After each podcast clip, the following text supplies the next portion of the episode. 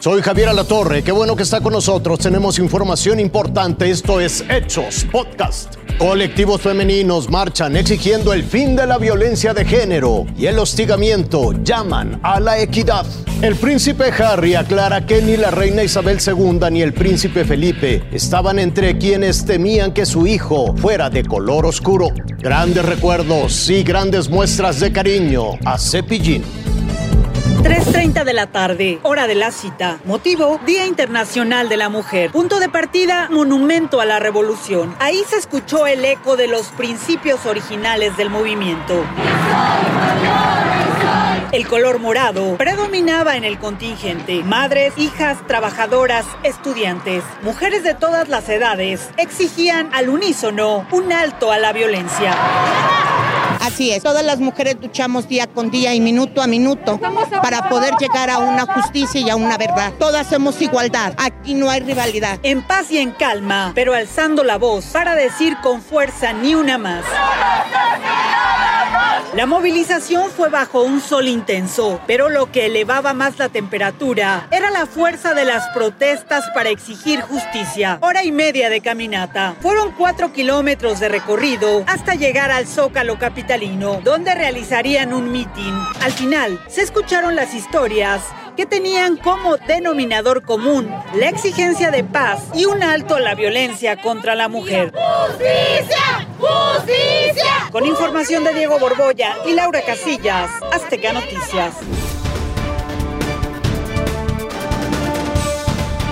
La noche de ayer, la televisión norteamericana presentó una entrevista realizada por la conductora Oprah Winfrey con los duques de Sussex, Meghan Markle, relató lo difícil que fue entrar a una institución inamovible y con grandes dificultades para modernizarse, a lo que había que sumar el acoso de los tabloides británicos asociados de forma perversa con la Casa Real. Un ejemplo de ello fue la versión de que la entonces novia del príncipe Harry había hecho llorar a Kate Middleton. Según Markle, fue totalmente lo contrario. Did you make Kate cry? No. A few days before the wedding, she was upset about something pertaining to, yes, the issue was correct about flower girl dresses, and it made me cry, and it really hurt my feelings.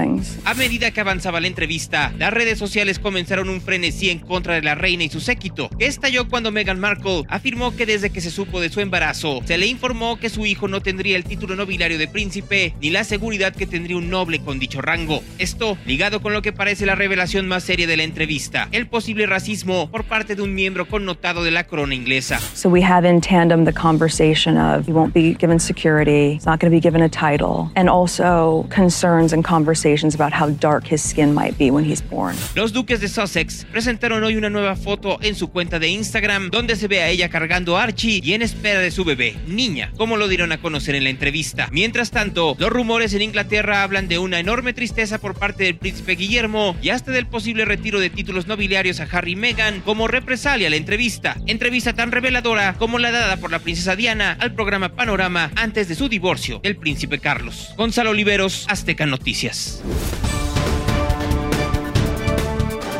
Chickity, chickity. Este lunes, a los 75 años de edad, falleció Ricardo González, mejor conocido como Cepillín, un hombre que desde hace casi 50 años se dedicó a entretener a los más pequeños del hogar, profesión que llegó a su vida de manera fortuita. Va pasando el tiempo, al principio dice uno, esto es como hobby. Y así, te vas como hobby, este, no es mi profesión, eh, lo estoy tomando como algo pasajero y para cuando acuerdas son 42 años. Toda la República Mexicana y los Estados Unidos con su compañía de circo hasta que dos infartos lo alejaron de los reflectores, aunque Cepillín después continuó con su carrera al lado de sus hijos y a pesar de todo, nunca pensó en retirarse. Yo digo, físicamente, mientras me puedan ver ustedes ágil mental y ágil físicamente, me van a ver. Claro. El día que yo batalle para pararme rápido o sentarme rápido o lo que sea, el día que yo batalle, ese, ese día ya no me van a ver. Pero ese día llegó. El cuerpo de Cepillín no pudo más y a pesar de las ganas que tenía de vivir y proyectos pendientes por concretar, el comediante dejó este mundo, pero su legado, las risas, la alegría se quedan para siempre. Si Diosito en este caso me llevara hoy o mañana, yo ya la hice, yo ya la viví. Descansa en paz. Ricardo González Cepillín. Linet Puente, Azteca Noticias.